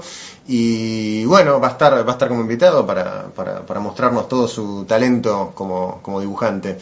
Un genio, un genio hincha de Racing además, como, como Lo cual siempre suma un obviamente. Eh, bueno, Diego Grimbau también va a estar, es uno de los grandes guionistas argentinos que tenemos en la actualidad, eh, premiado a nivel internacional, con una producción muy grande. Seguramente lo conocen por La Fierro, por los libros que, que editan distintos sellos, principalmente Historieteca, eh, por la tira que saca todos los días el tiempo argentino, por algo seguro lo deben conocer, por las clases que dicta, porque además es un gran docente. gran labor docente, sí. Eh, Así que bueno, un- uno de los, de los grosos nombres de la historieta argentina actual que va a estar ahí eh, presentándose y charlando con, con ustedes. Bueno, hay otro grosso de la historieta argentina actual que también es una máquina de producir que no para, que es Diego Parés, que también va a estar con nosotros, es el responsable de Humor Petizo, de- del señor y la señora Rispo, de un montón de páginas para Barcelona, de los, La selfie de los jueves de en la La selfie de los jueves en La Nación, de viñetas para Telam, de, en fin, bueno, de un montón de cosas porque no no, para, no, no no- para, no para. para, no para de producir y bueno, pero se va a tomar un ratito para estar en, en Comicópolis y compartir evento con nosotros. Otra bestia del panorama argentino actual, el Bruno, muy identificado con la historieta infantil, Mm. gracias a su labor en Villiquen y, a- y al éxito de Escuela de Monstruos, que es Sí, su- prá- prá- prácticamente dedicado exclusivamente a eso Sí. ahora, sí. Bueno, y a la música, ¿no? Y a la también- música, también con su banda- de la banda Agente, Agente Feldman. Feldman. Eh, ya va por el quinto recopilatorio, Escuela de Monstruos, es un suceso que se ha publicado también en varios países. Eh, así que bueno, un, un referente de la historieta infantil, pero que ya demostró que puede hacer otras cosas. Cuando tuvo tiempo y ganas de trabajar para Sí. los adultos, nos ha sorprendido con, con obras muy notables. Bueno, otra de las, de las invitadas de la mollera del, del mundo que vamos a descubrir acá en Comicópolis, que es Emily Ostergren, que bueno, es de origen, es de, de Suecia, eh, y tiene, digamos, tiene, tiene varios, varios libros publicados, entre ellos eh, Little Boxes y Duke and His Army. Eh, y, ti- y tiene, tiene también un trabajo que en, el- en algunos puntos se, se compara también con el de Amanda Bajamaki que, le- que de- decíamos antes, con más laburo en la línea, con un poco más de laburo en color. Así que bueno, lo vamos a descubrir en la, la muestra eh, y bueno, también a ella personalmente acá en, en, en Comicópolis, que es otro de los agregados que tiene el festival también, ¿no? Poder encontrarnos con cosas que Descubrir de cosas otra manera claro. sería muy, eh, muy difícil eh, conseguir. Así que bueno, como para aprovechar. A descubrir cosas raras. Si vos de Suecia la única mina que conocías era la cantante de Roxette, ahora podés conocer a Emily Ostergren. Bueno, eh, Françoise Mouly. Françoise Mouly nació en Francia, pero vive en Estados Unidos, es la esposa de Art Spiegelman y también eh, la directora de arte del New Yorker, de la prestigiosa publicación este, estadounidense, donde eh, ella coordina todo el laburo de los dibujantes, entre ellos Liniers, Liniers, ¿no? claro. Daniel Close, todos esos monstruitos que cada tanto publican sus portadas en el Sí, que es, eh, es un- es la, la, la, la tapa del New Yorker es como un emblema, Como una digamos, galería de arte, claro, ¿no? de grandes ilustradores. Chris Ware, bueno, un- un- unos un poquito grosos. Eh, Frances Mouly colabora, eh, trabaja mucho también en lo que es historieta infantil, en editoriales y, coordinando proyectos que tienen que ver con historieta infantil. Nos va a estar acompañando a nosotros y a su marido Spiegelman. Eh, por supuesto, también junto con Spiegelman fue coeditora de Row, ¿no? de la gran revista de antología de los, de los 80. Eh, bueno, un, un au- un autor que se, ha publicado mucho en Argentina, que no- pero que no es argentino que, y que viene de invitado también acá, que es Fra- Frank Arbelo, de nacionalidad cubana, pero hace ya muchos años que vive en, en- en Bolivia. Eh, bueno, un autor que se, se publicó en muchísimas antologías, que fue coeditor de la revista Sudamérica. Eh, de él tenemos un libro que sacó Loco Rabia en el 2012, que se llama Cuando salí de La Habana. Que se agotó. ¿Se agotó? Se agotó el mes Ah, pasado. Mira vos. Ahora Bueno. sale una nueva en Coligüe. ¿Ah, sí? En Coligüe saca un, un libro de Arbelo. Ah, no sé si llegan para Comicópolis, pero tienen, están armando un Ah, libro de Arbelo. Bueno, primicia. Eh, bueno, ha, ha publicado un montón de antologías, en fierro, en historietas reales y Y bueno, es un autor ilustrador. En interesantísimo. Bolivia trabaja mucho más como ilustrador que como historietista, como ilustrador. Eh, ¿Cómo es? Para, De- para, para gráfica, eh, para medio. oh, Publicidad, ¿no? No, en, en, en diarios. ¿Cómo Ah, se dice? eh, Ilustración- gráfica. Ilustración editorial. Ah, editorial. Ilustración editorial en diarios, ilustra artículos eh, de opinión, artículos de actualidad, eh, un excelente dibujante. Bueno, tenemos uno de los mitos vivientes de la historieta norteamericana, uno de los grandes innovadores de los 70 y 80 que sigue vigente aún hoy, el maestro Howard Chaykin, también conocido como Howard Dios, eh, un- uno de los virtuosos, eh, provocativos, revulsivos, quilomberos. Un Eh, distinto, podríamos decir, un distinto. Que le impone su sello personal a, pro- a cada proyecto en el que lo convocan. Vos lo pones a Checkin a dibujar un guion de otro y lo convierte en una historieta de Checkin. ¿Qué es lo que está pasando con Satellite Sun? Satellite Sun tiene guion de Matt Fraction, Sí. pero parece un cómic de Chaikin. si vos no te das, cu- si vos no lees que hay un guionista que no es Chaikin, vos crees que el guion es de Chaikin, porque está tan sintonizado todo a la frecuencia de Chaikin que el tipo le da su sello totalmente a la obra. Bueno, genio total, lo admiramos muchísimo eh, y, va a ser un una grositud tenerlo. Y bueno, si te gusta la buena historieta de superhéroes, seguramente este nombre te va a resultar muy familiar porque viene James Robinson, un autor británico que a quien todos recordamos, los, los que empezamos leyendo cómics en los 90 lo recordamos por Starman y por la y por la Justice Society vamos a ir todos en fila con nuestros con, con nue- con nuestros li- libritos de 5 a que a, a que nos firme y bueno, también guionista de infinidad de títulos para DC, Marvel y, y mucho En más. Superman, Justice En League, Superman, sí, eh, sí. en un montón de series importantes. Así Eh, Ahora está en Marvel. Mm. hizo hasta, hasta Secret Wars tenía Invaders y Fantastic Sí. Four. Ahora bueno cerraron por, por Secret Wars por la recomendación eh, recomendación recomendamiento que bestia soy. Y ahora lanza eh, posterior a Secret Wars Escuadrón Supremo y Scarlet Witch. Son las dos series que va a escribir ahora en Marvel. Tiene un montón de obras más dispersas por ahí. Sí, sí, hizo es- una saga de Grendel alucinante. Bueno un montón de Es un obras. con muchísima obra y- muchísimo muchísima producción. Eh, muy groso Seguimos con Jason, el noruego, nacido en 1965 en Oslo, que eh, hace bastantes años ya que vive en Montpellier, en Francia. Eh, tal vez por eso sea más conocido en Occidente, ¿no? en, nuestro, en nuestro mundo, porque primero con historias mudas y después con historias con poco texto, logró insertarse en un mercado que siempre tiene problemas para absorber a los, a los autores nórdicos porque no se consiguen traductores de esos idiomas en Francia. Entonces Jason entró con las historias cortas. Eh, también, un tipo que tiene un estilo hiper personal, que lo ves a 14 cuadras y decís, ah, Jason, Sí. que le impone su sello a cualquier proyecto en el que colabora, aun cuando no escriba los guiones. No son tantas tampoco las historietas en las que él no escribe sus guiones. Tiene una con No, Fabián y- Bellman y no, no sé si mucho más. Eh, Sí, y muy prolífico también, con una gran cantidad de libros. Creo que el, el último es El Gato Perdido, ¿no? Que, el gato Perdido es el último que me compré. el último- sí, no creo- sé si el último y que pero debe ser uno de los últimos, sí, Sí, de hace un par de años. Gran novela de Gato Perdido, eh, gran novela de Gato Perdido, muy recomendable. Sí, sí.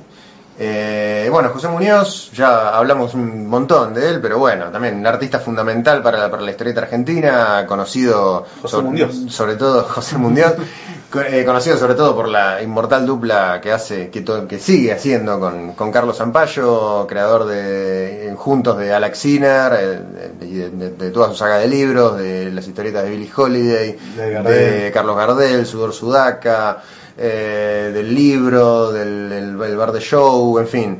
Este, nada, un artista fundamental, fue Grand Prix de Angoulême en el año 2000, Eh, 11 creo. 2011. Este, eh, sí. eh, 2007. 2007. Ah, mira, para mí decía menos tiempo. 2007, eh, un artista muy influyente, con un, nada, un genio total y lo, lo vamos, lo vamos a tener acá para, para charlar con él eh, mucho, mucho, muy, mucho rato en presentaciones y también en Tecnópolis, obviamente. Tenemos también a Juan Ferreira, el cordobés, eh, que surgió del Under en la época en la que Llanto de Mudo Llanto de editaba Mudo, fanzines, claro. junto al recordado Diego Cortés, obviamente, y junto con Diego también se insertaron a publicar primero en Image y después en un montón de otras editoriales de Estados Unidos por las que pasó Juan, eh, las que, donde dejó una huella más importante fue en Dark Horse, Con, en, en Image hicieron Lazarus, ¿no? Lazarus y sí. la primera parte de Rex Mundi, Ah. que después pasó Ah, a Image. salido- ah. Rex Mundi empezó en Image y terminó en Dark Horse. Ah, claro. Eh, y después nunca se fue de Dark Horse. Desde que Rex Mundi cambió de, de editorial, Juan trabajó siempre para Dark Horse en un montón de proyectos. Ahí salió Colder, Kiss Me Satan, eh, la de Prometheus, de la película, basada en la película, un montón de trabajos. En paralelo hizo algunas cosas también para Francia.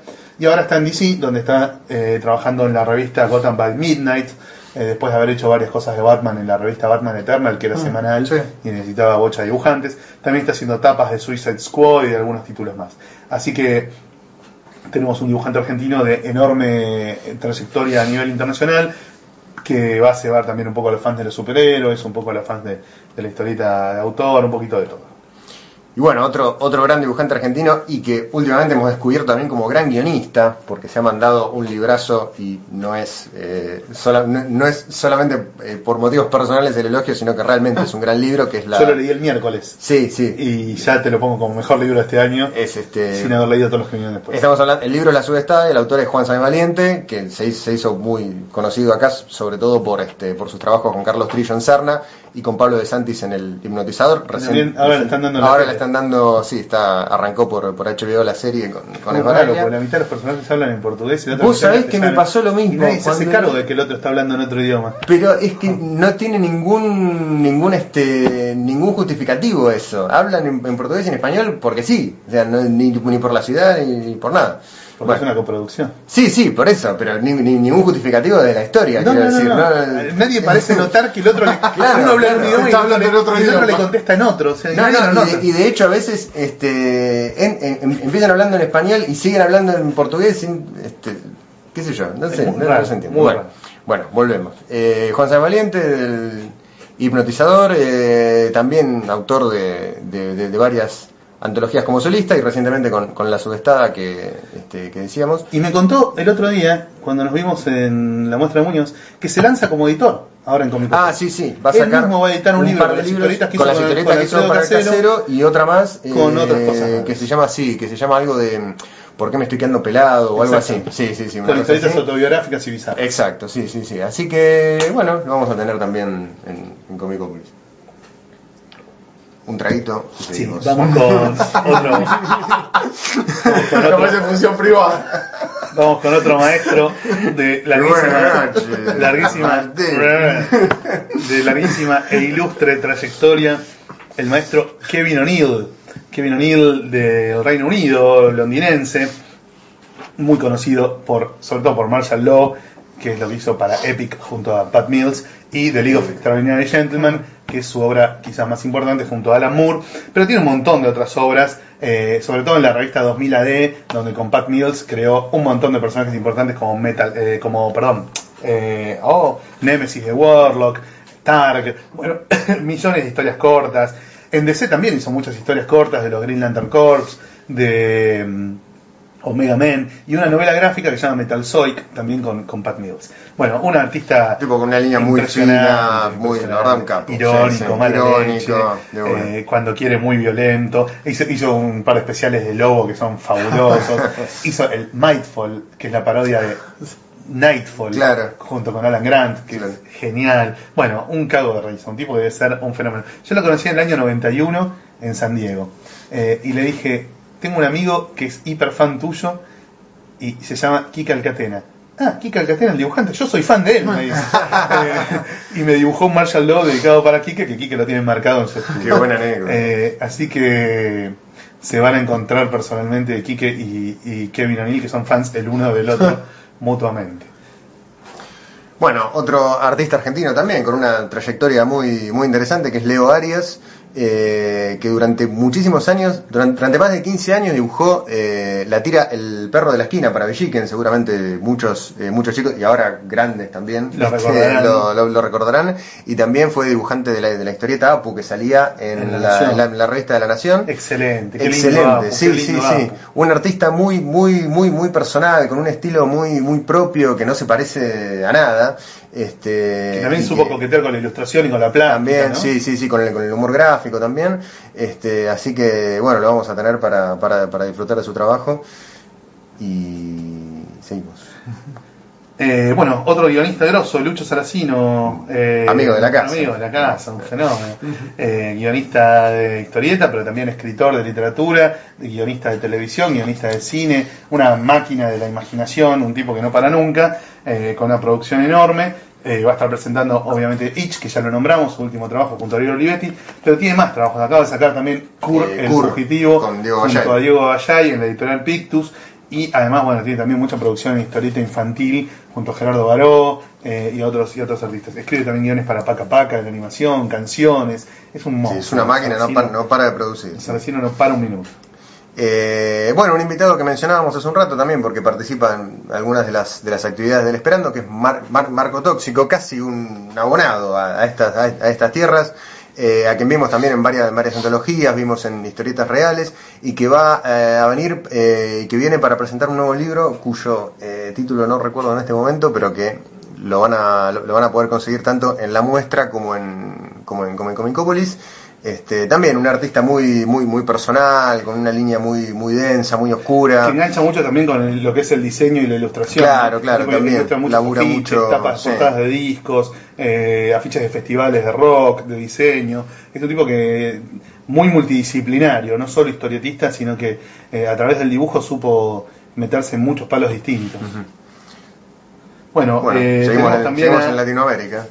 al grosísimo Mateo Santoblouco, eh, que viene de Brasil, dibujante que tiene una gran trayectoria en Brasil haciendo proyectos independientes y cosas de autor, pero también es bastante conocido por su trabajo para las grandes editoriales de Estados Unidos, principalmente DC, donde hizo durante un par de años eh, Dial H, o H for Hero, no me acuerdo cómo se llamaba, eh, en la temporada Dial H, la temporada del New 52, la que escribía el escritor, la, que escribía el escritor, mirá qué redundante, la que Menos guionizaba mal el que escritor. China Meville, eh, que fue una historieta de culto, que duró poco, pero que los fans la aman. Y después se consagró con eh, las Tortugas Ninja. ¿no? Entró a IDW a dibujar Teenage Mutant Ninja Turtles y se convirtió en el más importante dibujante de esa franquicia de todos los que hay.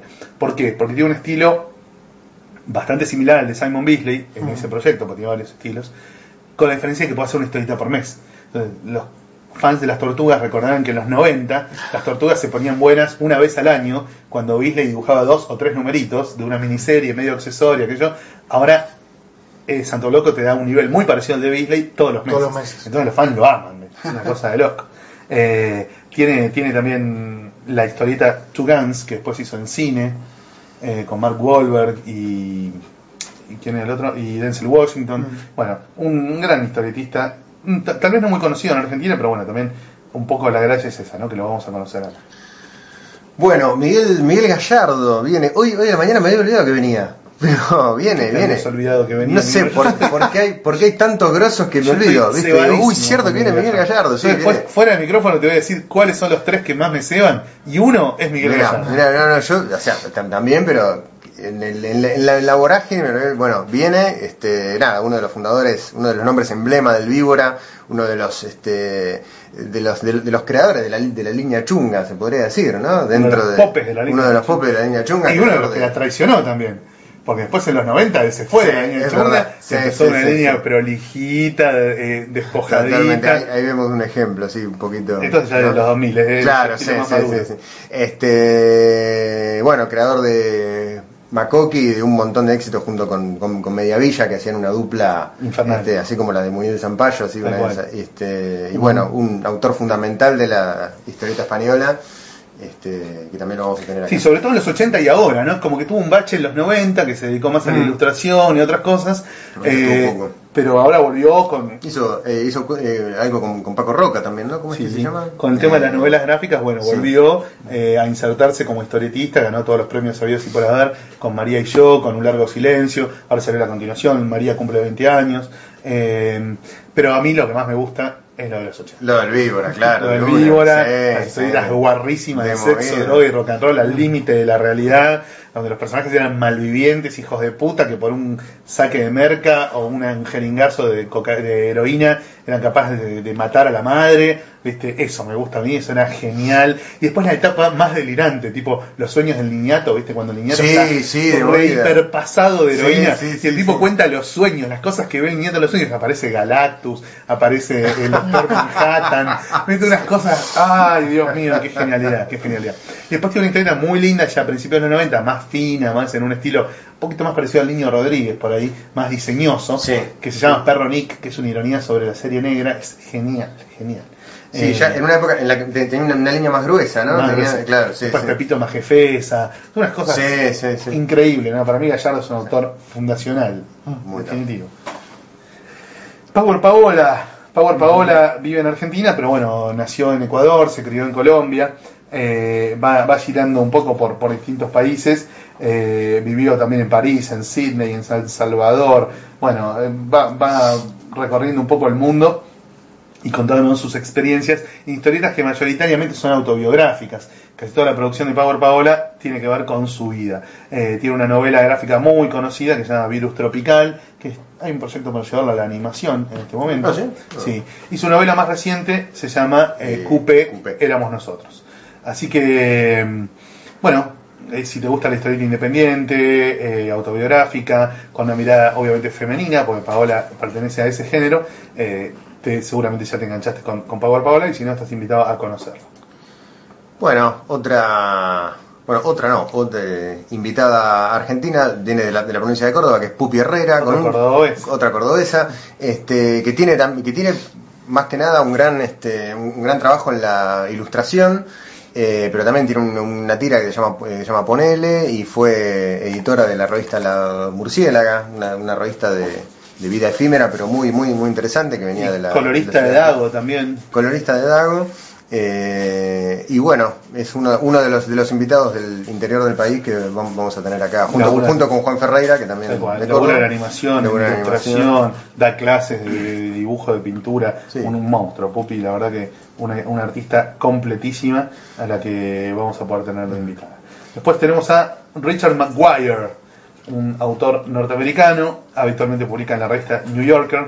eh, También un tipo muy ligado a la ilustración, va, casi. escribió y dirigió dos películas además, Sí. también vinculado al cine, eh, creó una línea de juguetes, eh, tiene una banda de música, bueno, un montón de cosas. Eh, originalmente hizo una historieta unitaria para una revista de antología en el año 89 que se llamó Here, y durante muchos años se dedicó a desarrollar esa misma idea, ese concepto, en forma de novela gráfica. Finalmente salió en el 2013 y este último año y el anterior ganó todos los premios que se dan a la novela gráfica en Estados Unidos. Maguire con Here arrasó. Bueno, si no lo conocen, lo vamos a poder conocer acá también. Un interesantísimo artista. Eh, bueno, y el representante charrúa de este festival, que es Pablo Roy Leguizamo, que es un guionista. Roy, Roy, O Roy a secas está Roy, bien. bueno, sí, yo, yo porque lo Su nombre verdadero más íntimamente. Claro, su nombre, su Pero- nombre real es Pablo Leguizamo, Bueno. pero todo el mundo le dice Roy. Roy. Como Power Paola, que todos dicen Power Paola, Claro. se llama en realidad Paola Gaviria. Paola, claro. Pero no importa, hagamos que Este, cuente que es Roy. Bueno, Roy, que es un guionista joven, digamos, pero que ya tiene varias este, hist- historietas publicadas, entre ellas eh, Vientre, con dibujos de Lauri Fernández y Nacha Bollenbeider, Morir por el Che, con, Con Marcos con. Marcos Vergara, eh, y ha participado en varias en varias antologías y actualmente está terminando un libro otro libro junto con, con Lauri Fernández sobre la fuga de los Tupamaros de la cárcel de Punta Carreta. tiene, una, tiene su propio sello Y editorial. tiene su propio sello editorial, claro, todos, eh, Eh. todos o varios de estos libros han salido por eh, Dragon Comics, que es eh, el sello uruguayo que tiene, y bueno, va a venir a presentar su trabajo acá. Bueno, después tenemos también a Sole Otero, otra gran dibujante, historietista e ilustradora, eh, con mucha trayectoria en ilustración eh, de libros infantiles, de historieta para chicos, y ahora está trabajando en su propia novela gráfica. Y por supuesto celebrando la reciente edición en España de La Pelusa de los Días, como decíamos hace un rato, eh, el libro que le publicó La Cúpula a raíz de, de la visita del año pasado de- del editor de La Cúpula a Comicópolis, eh, y que se va a poder comprar seguramente en la presentación del libro o en la convención. Bueno, otro genio del humor gráfico argentino a quien venimos leyendo desde hace muchos años en la página de los chistes de la nación, que es Tute. Eh, bueno, en fin, qué sé yo, un tipo con una, con una obra increíble, tanto en historieta como en, en viñeta gráfica y en tira, con su personaje Batu, con Trifoña y Baldomero. Canta, dirigió un cort- diri- varios cortometrajes. dirigió varios cortometrajes, ha escrito también en algún momento. Sí. Eh, y bueno, Batu ahora está como, como, como serie, ¿no? Está como, Como dibujo animado. Como, dibujo- como dibujo animado en Paca Paca. en Paca Paca, digo bien. Y bueno, va a venir a contarnos todo sobre su, sobre su trabajo. Nada, un tipo eh, re- realmente de los, de los, de los nuevos exponentes del humor gráfico, este, de los más notables. realmente de los, de Y los más notables notable sin duda. Como pudiendo eh, resguardarse en cierto modo bajo la sombra de su papá, Sí, decidió, ha- se ha decidió armar un camino totalmente y hacer algo estético muy, y muy temático que, no es tributario del de su papá. Sin duda, sí, Eh, Y, y bueno, hoy es un ídolo por mérito propio, digamos, no por portación de apellido. Bueno, y alguien más ligado al humor también. Tenemos seguimos. dos más. eh, Dos más, claro, En pero- primer lugar, el maestro Willem. Willem. que es la leyenda del humor satírico en Europa, un dibujante sobre todo de chistes y caricaturas, no tanto de historietas, Sí. eh, que nació en Holanda y tiene una trayectoria inmensa, es un señor grande ya, eh, ya muchos años, conocido sobre todo en estos últimos años porque fue presidente del Salón de Angoulême en el 2013 y este último año por un suceso bastante trágico, porque él era, es uno de los colaboradores fundamentales de la revista Charlie Hebdo eh, y sobrevivió a la triste masacre que sucedió en enero porque ese día justo no fue.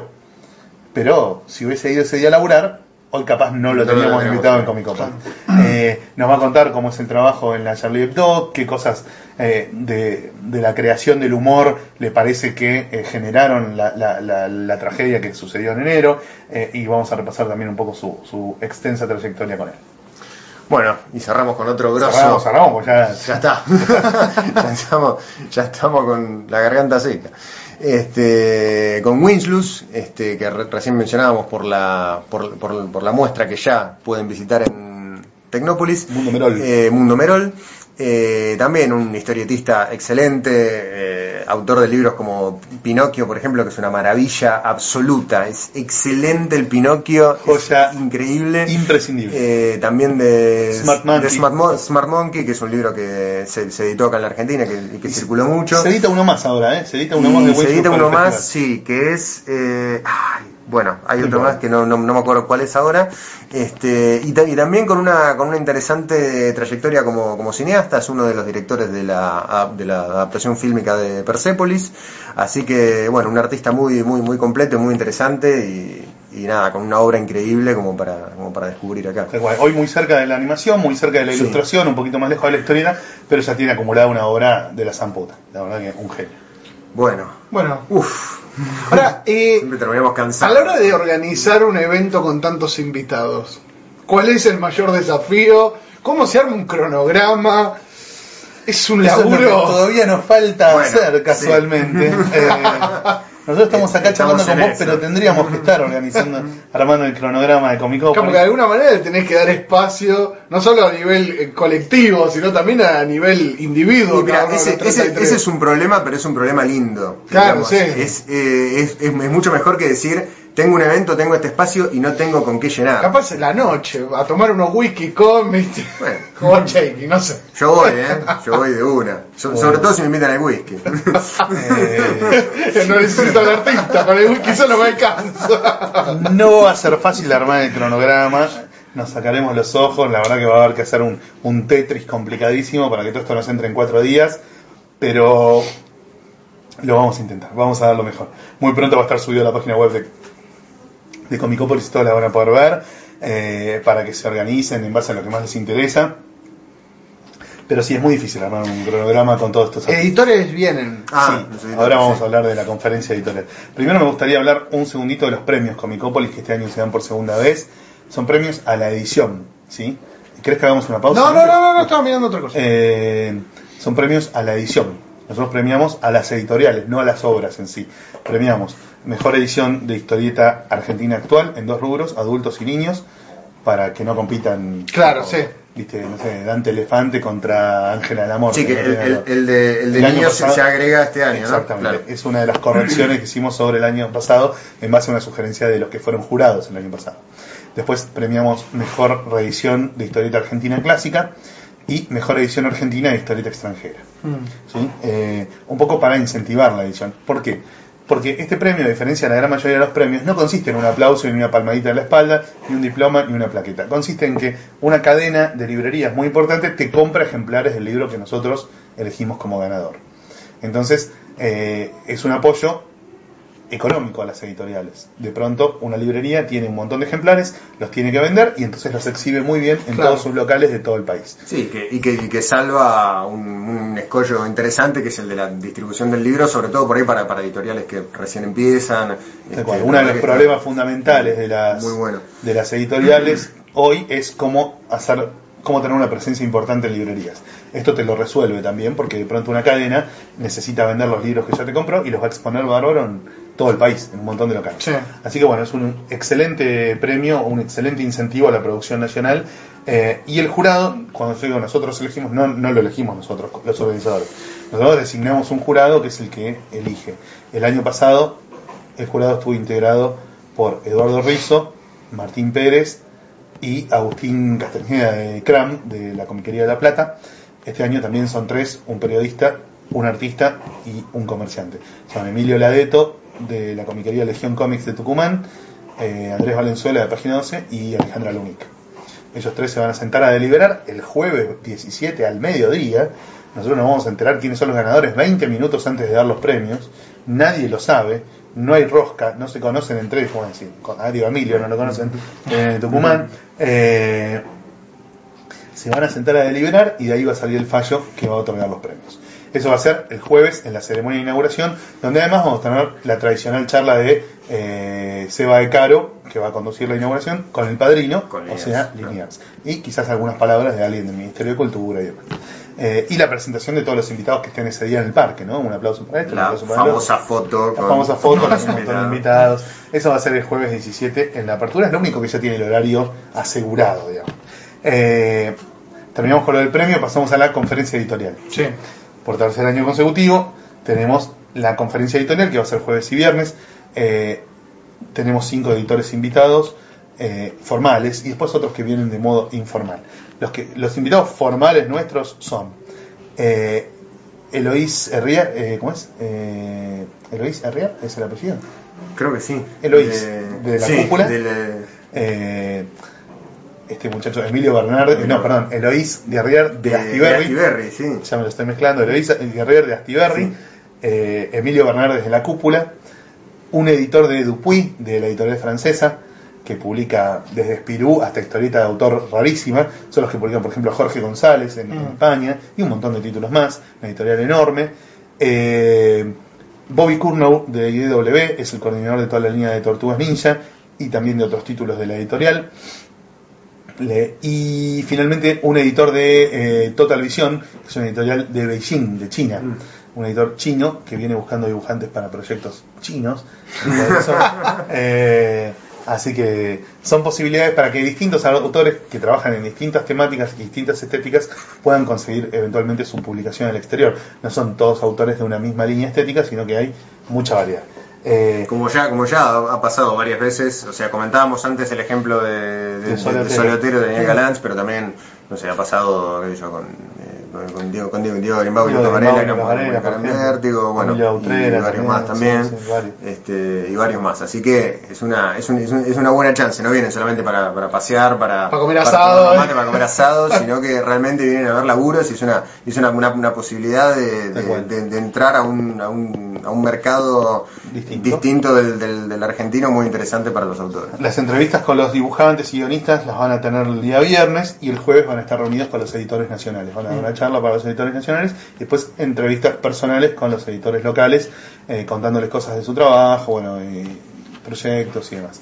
Así que una vez más tenemos visitas de importantísimos editores. Y después vienen varios organizadores de festivales también. Ya está acá Melina Gato, una de las organizadoras de Festo, el festival de, de, mm, De- de México. Está también, viene también el organizador del festival de Helsinki, que ahora no me acuerdo el nombre, un finlandés que es amigo de estos artistas nórdicos. Eh, viene mm, Yukari Fujimoto, que es una investigadora de la Universidad de Meiji. No, Eh, hablamos del podcast anterior. Sí, que es especialista en el tema del manga, eh, explora los temas de sexualidad y género en el manga, probablemente una conferencia también sobre eso, eh, está investigando también historietas de otros países a nivel académico. Bueno, un montón de gente que se va acercando, viene gente también, editores y artistas de Chile, de Uruguay, de Perú, que no son invitados exactamente al festival, pero que vienen porque les interesa, quieren mostrar lo que hacen, venderlo en nuestra feria, eh, contactar editores, contactar artistas, conocer un poco el mundillo de... Bueno, y además porque les llegó la leyenda de Comicópolis, ¿no? De que el año pasado, de que el año pasado estuvo espectacular y bueno, ¿quién no se lo quieren perder este año? Y que adem- además también gran parte del festival es justamente ese hervidero que se da Esa entre, cosa social. entre- claro, entre, entre los autores, los, los editores, el público, digamos, también ahí se va dando un festival por fuera del, del, del que, nos, del que nosotros armamos. Por fuera del cronograma. Exacto, sí, sí que está, que, que está muy bueno también y que es muy interesante. Bueno, Eh, después, no sé si nos queda pendiente algo más, Javi. Eh, no, lo que, lo de- con respecto a los editores, lo de, lo de los talleres de carpetas, eh, sí, tal cual. de carpetas, La gente que quiere eh, saber cómo se hace para presentar las carpetas. y qué está, qué está buscando ¿Qué cada, está- cada editor en particular. Hay un instructivo que se subió el año pasado al Facebook, se va a volver a subir este año. Está, está, ya está- sobre, está ya subido vuelta, sí, sobre eh, qué, cómo, qué y cómo presentarle a cada uno de los editores, pero también hay talleres donde autores profesionales te asesoran y te orientan para la presentación de tus carpetas. El 4 de septiembre hay dos y el 11 de septiembre hay uno más. Eh, van a estar ahí a cargo de orientar a los a los interesados Diego Grimbau, Dante Ginebra y Diego Greco, nada menos, tres artistas de gran proyección internacional, te van a estar contando cómo hacer para presentar una carpeta que a los editores les resulte convincente, ¿no? Que digas, ah, bueno, esto está muy bien. Sí, hay, hay mucho hay muchos que me preguntan, ¿y, cu- y cuánto cuánto cuesta? Yo digo, gratis, maestro. Todo esto es, es gratis, gratis. Todo no se paga gratis. un mango. Todos los talleres, todas las charlas, todo es gratis. El estacionamiento en Tecnópolis también es gratis. Lo único que vas a pagar va a ser los libros que te quieras comprar recorriendo la feria, que va a estar mucho más concurrida que nunca, con una cantidad de editoriales increíbles, una cantidad de libros enorme, gente como te decía hace un ratito de Chile, de Uruguay, de México, de de Perú, que viene con sus publicaciones, fanzines, como siempre. Bueno, hay espacio para todos, no mucho, porque es limitado, obviamente, pero vamos a poder tener un enorme sampleo, digamos, de lo que se está publicando y vendiendo en Argentina, eh, para, para que elijas qué te querés comprar, para que aproveches los descuentos, porque como el Estado no cobra los stands, a cambio les pide a los expositores que tengan precios más bajos que las librerías, así que vas a poder aprovechar ofertas espectaculares. está bien. Bueno, ¿qué le quedó algo en el Eh, tintero? Ahora, ahora creo que no. Creo que. A ver. No, no, creo que ya estamos. No, yo creo que ya dijimos todo lo que teníamos por ¿El decir. horario? ¿No, el cosplay? 12 a Ah, 20, todos, 12 a los días, 20. todos los días 12 a 20, que es el horario en que está abierto Tecnópolis. Eh, para cómo, sí. cómo- cómo llegar a Tecnópolis, supongo que ya saben, Sí. O lo pueden buscar Lo- también en la, la, en la página web. está, lo pueden ver. Tal cual, es muy fácil. Y tienen- Eh, se llega en colectivo, en tren, en auto, están todos los mapas, todo aclarado, todo. Sí, incluso mapas de, de, de, de donde Dentro den- de dentro de Tecnópolis. Claro, es todo, casi todo transcurre dentro del predio ferial, que es enorme, pero hay algunas cosas que no, como por ejemplo la apertura que va a ser en la nave de la ciencia. el pabellón del cosplay que es enfrente, eh, Mundo Merol y, y Huellas de la Invasión también, también son en otros lugares, pero básicamente va a estar todo concentrado, al igual que el año pasado, en el, eh, en el predio ferial de Tecnópolis, que es enorme y hermoso. Bueno, muy bien entonces. Así que el 17 al 20 de septiembre, de 12 a 20, ahí en, en, en Tecnópolis, para ver a todos los invitados, para comprar los libros, para ir a la charla. Todo, todo, todo. Así que, Para pasarla bien, para encontrarse con amigos, viene gente de un montón de provincias argentinas también, que están cebadísimos con, con asistir a un festival internacional de estas características, eh, y, y- y quizás todavía no lo han hecho, pero este año sí. Eh, así que bueno, yo creo Bueno. que la van a pasar bárbaro. Y ya estamos mirando en el, en el pronóstico, ya estamos viendo Ah, el, claro. el pronóstico súper extendido, esperando que Del nos toque. clima. Sí, sí, Yo empiezo sí. 15 días antes. empiezo 15 días antes a A cortar ver, clavos este- con el orto mirando el pronóstico del tiempo. Esperando que, que, el- Que nos que el- acompañe. que el clima nos acompañe también. Que nos acompañe. bueno, muy bien. Bueno, vamos a un tema y después volvemos para las recomendaciones. Bueno.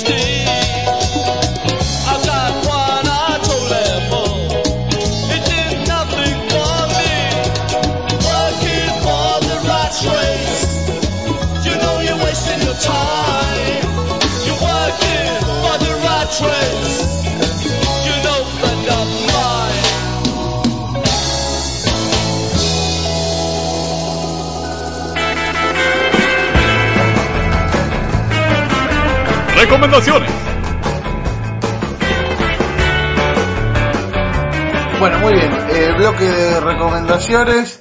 Estamos los tres. Por lo cual podemos dar pie Otro chiste. a eh, la rutina esta. El sketch. El que, sketch. que ya habría ¿cuánto? ¿Cuánto hace que tenés el blog? Y estoy por cumplir 2000 posts. Pero ¿de ¿cuándo lo empezaste? ¿En qué año? ¿En En 2000? enero de 2010. 2010. Bueno, va a cumplir 5 Cinco años esta años, Ya rutina. cumplió 5 años, va a cumplir 6. Claro, va, va para los 6. Va para los 6. Bueno, ¿qué quieres recomendar? Bueno, Eh, vos sabés que generalmente yo no recomiendo nada porque todos los días reseño cosas en el blog, pero no, esta vez quiero hacer la salvedad y quiero recomendar la sudestada de Juan Sáenz Valiente. Es Otra ovación. Otra vez el efecto. otra.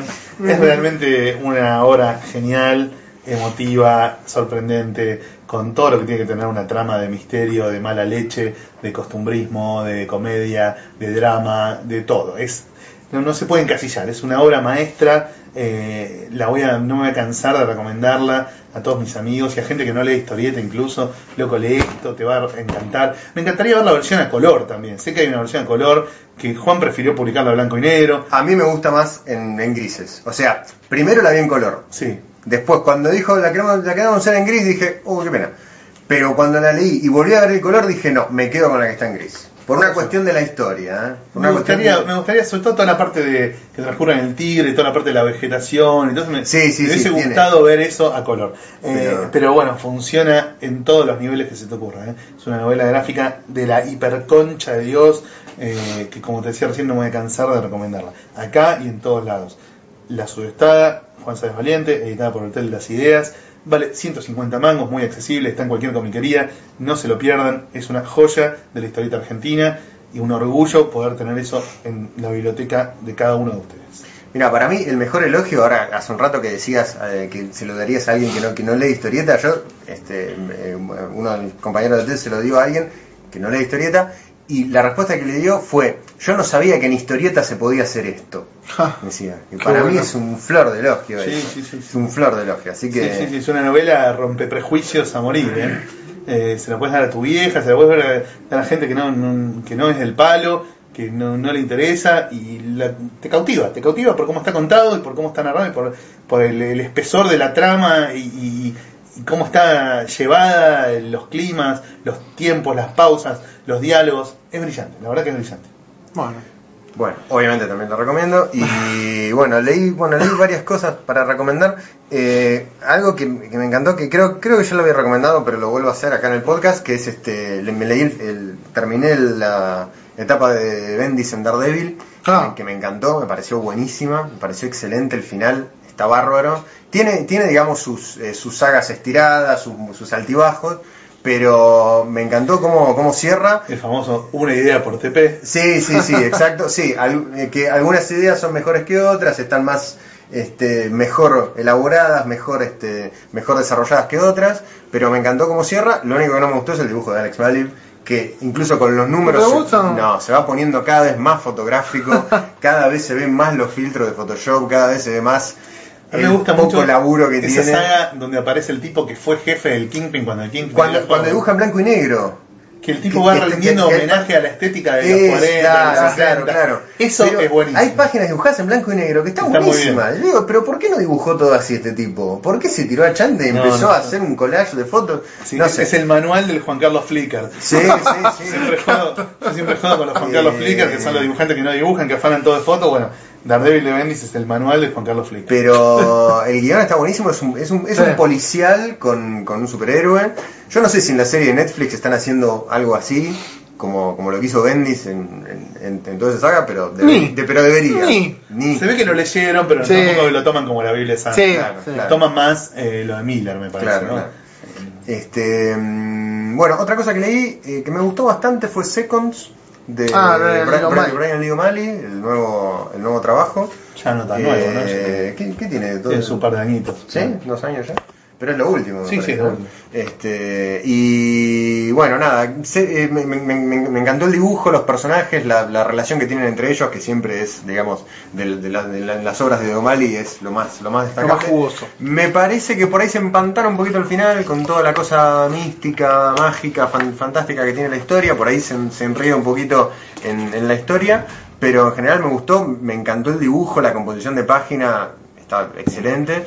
Y otra de, la- de las cosas que estuve leyendo que me gustaron bastante es este terminé el primer tomo de saga que bien viene viene Sí, muy bien, bueno. viene como con, con mucha proyección digamos por la por, por- por los personajes Sí. por el digamos como que veo o sea está bueno pero me, me parece que lo que viene va a ser mejor todavía porque los personajes tienen tienen mucho potencial el dibujo de Fiona Staples está muy bien Eh, así que, bueno, sí. eh, ah, leí Judíos de Langer también, pero igual su- supongo que cuando, cuando esté subido este podcast ya van a ver este, una, una nota que escribí al respecto Claro. para, para Comiqueando. La verdad, un libro fundamental. O sea, si te gusta Langer y el humor gráfico y la onda más eh, oscura, ácida, corrosiva, malalechística, es un libro fundamental. Así que también otra recomendación. Y bueno, creo que nada más. Bueno, muy bien. Javi, eh, Martín, Sí, es la tercera vez que me dice Javi. No sé, no qué tipo de relación tiene con vos, pero No, bueno. Eh, Eh, Martín, tus recomendaciones. Dos nada más, eh, que las dos disfrut- la- me gustaron mucho. Por un lado leí Astiberri y toda la Buster de Tezuka, una de las, digamos, una de las de las obras del Tezuka oscuro. Ah, no la tengo esa. Está muy bien, sí, sí, sí, Alabaster. De un tipo, un atleta negro que se enamora de una mina, la mina obviamente lo caga, y él eh, decide cobrar venganza. Eh, es muy buena, muy buena. No está al nivel de Adolf, obviamente, pero, pero está ¿Sabes muy que bien. estoy leyendo Adolf? Sí, vi en el Me blog. está gustando menos que la primera ¿En serio? El primer tomo me encantó, el segundo es todo relleno, boludo. No, a mí me gusta mucho. Lo estoy leyendo en la edición Yankee, Sí. que estaba partida en 5 Sí, sí, sí. El segundo es un palo en el cubo. No, pero igual ya para el final. Me imagino que de una amargura. Lo leí y no me acuerdo nada, tengo esa ventaja. Lo leí hace muchos años y no me acuerdo nada. Pero el segundo tomo, la verdad que no, no, no le encontré sentido. No, no, para mí es muy bueno. A mí es de lo que más me gusta de él. No, yo Eh, mucho más las, las de los 70. Y Soy más setentero. A mí dame Sí. Apolo Song, dame Oda, Kirijito, Oda dame la de la minita que está encerrada en el sótano 8000 años, era vi- Ayaco, hace, hace eh, poco vi una edición muy linda de Apolo Song, no sé si es nueva. Sí, la de SC Argentina. SC, sí, sí. eh, la de Book of Human Insects. A mí dame. yo lo tengo ahí, Book of Human Insect. Todavía no lo ¿Lo leí. leíste? No, lo tengo ahí. muy lindo. Y después lo otro que leí, que MW también. ahí Sí. Lo otro que leí que me gustó mucho y, y uno a veces recomienda y que esto me gustó, pero esto quiero poner el acento y en serio los que puedan leerla, léanla. A mí por lo menos fue una historieta que pero me sacudió la cabeza mal, que es El escultor, la de Scott McCloud. Me gustó muchísimo. Aparte un tipo digamos que tiene tanta teoría que uno cuando lee algo de Scott McCloud dice, a ver, acá te quiero ver, tanto que te pones a Sot, teorizar. Claro, eso también me gusta mucho. Eh, digamos, una, una historieta que él le tomó mucho tiempo hacer eh, y me pareció, pero fabulosa. Pero viste cuando una historieta no tiene una sola viñeta de más, no sobra nada. Por momentos el tipo va encarando hacia un lugar que decís, hijo de puta, te estás por poner tan cursi y dobla último momento. Ah, bueno. O sea, una historieta de un tiempo, pero perfecto, ¿eh? Perfecto. Me encantaría leerla, es nueva, es una historieta de este Sí, año. sí. Todavía no, no la tengo, pero. Ya está editada en español, está editada en inglés, son 500 páginas, se consigue fácil. Te comprometo públicamente Me parece- una nota para. Bueno. Vamos. Sí, sí, sí, sí, porque la verdad que me gustó. para cuando vos quieras. Dale, bueno, bueno, acepto. Eh, pero no, realmente. Y es que es eso, son historietas que uno, la, digamos, cuando la terminás de leer, viste, tenés que volcarlo de alguna manera, tenés que hacer algo, porque realmente me pareció una obra maestra. Pero mm, realmente fue de lo que de lo que vengo leyendo este año, eh, más allá del paladar, que pueda estar un poco más, un poco menos atrofiado, eh, fue de lo que más me gustó de, de lo que leí este año. Creo que salió el año pasado. No, no, creo que salió en abril. Sí, no, no, no, es muy, muy reciente. Así que busquen el escultor. eh, y aparte una historieta que es para leer en papel. No, yo suelo leer en papel, pero son historietas que te das cuenta de la importancia, digamos, del, del soporte a la hora de leer. Así que la verdad que fue fabulosa. Eh, bueno, no sé si hay algo. Ya hicimos todos muchos anuncios, pero. No, no mucho más. Eh, encontrarnos en todos estos eventos previos a Comicópolis para empezar a, a palpitar la previa del festival y después ya del 17 al 20 nos juntamos todos allá en Tecnópolis a, a detonar el universo. Así que bueno, nos veremos en, en, en Tecnópolis. Ojalá este podcast lo, lo podamos subir antes Ya. de. Sí, no, no, sí. Así De hecho, lo que. estamos grabando con bastante anticipación para que, Claro. Para que lo haya puedan- un margen de Para que tiempo. lo puedan escuchar bastante antes de Comicópolis, claro. Es casi parte del esperando a Comicópolis. el, el- el podcast. Lo tenemos que poner en, el En la agenda. Claro, es casi parte del esperando a Comicópolis. Bueno, muchas gracias por haber escuchado y nos vemos en el próximo podcast. Chao.